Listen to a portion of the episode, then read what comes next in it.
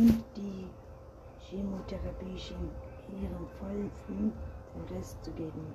In dem schmalen Krankenbett lag nur noch die Hülle der Frau, die sie einmal gewesen war. Während alle Jahre seiner ersten Ehe hatte in der ständig Angst gelebt, plötzlich Witwe zu werden und mit zwei halbwüchsigen Kindern alleine zurückzubleiben. Immer wenn Cosima auf einer ihrer Filminstallationen gewesen war, in den längst, längst Winkeln der Welt ihre Dokumentarfilme zu drehen, hatte er nachts schlecht geschlafen. Manchmal waren die Tage frühere Zeit, also es noch keine Handys gab, hatte auch die Woche vergangen in seiner auf Lebenszeit von Ekel abgewahrt, während er nur zwischen der Arbeit und Kindererziehung bewältigen musste. Geschworene Cosima nie wieder wegzuweisen, weil er die ständige um sie nicht mehr tragen konnte.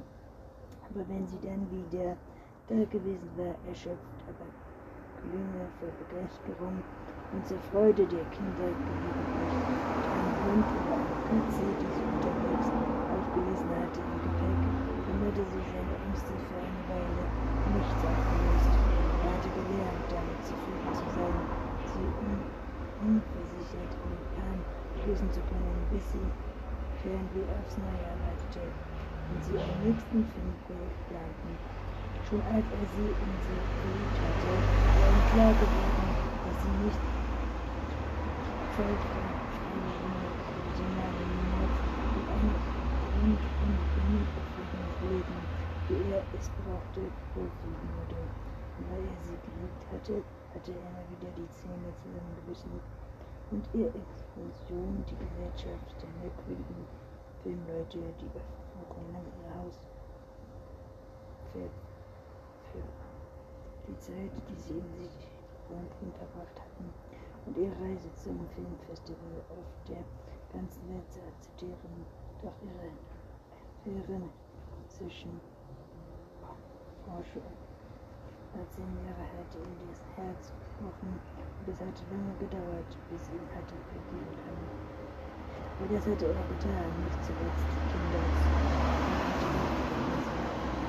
besser gewissen als ihn.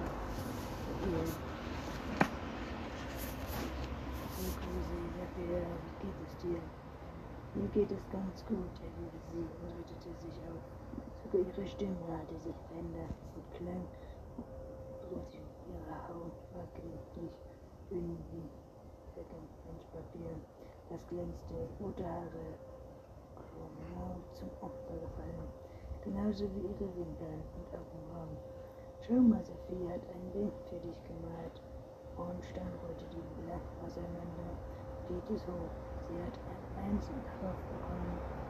Die ist gemein von Frankfurt. Das ist aber gut gelungen. Cosima lächelte. Ich werde die Schwester bitten, es aufzuhängen, dass es immer sehen kann. Ornstein legte das Bild auf den Tisch unter dem Fernseher. Ein Krankenhauszimmer war der Raum geradezu luxuriös. Er hatte einen eigenen Balkon, ein schönes Badezimmer.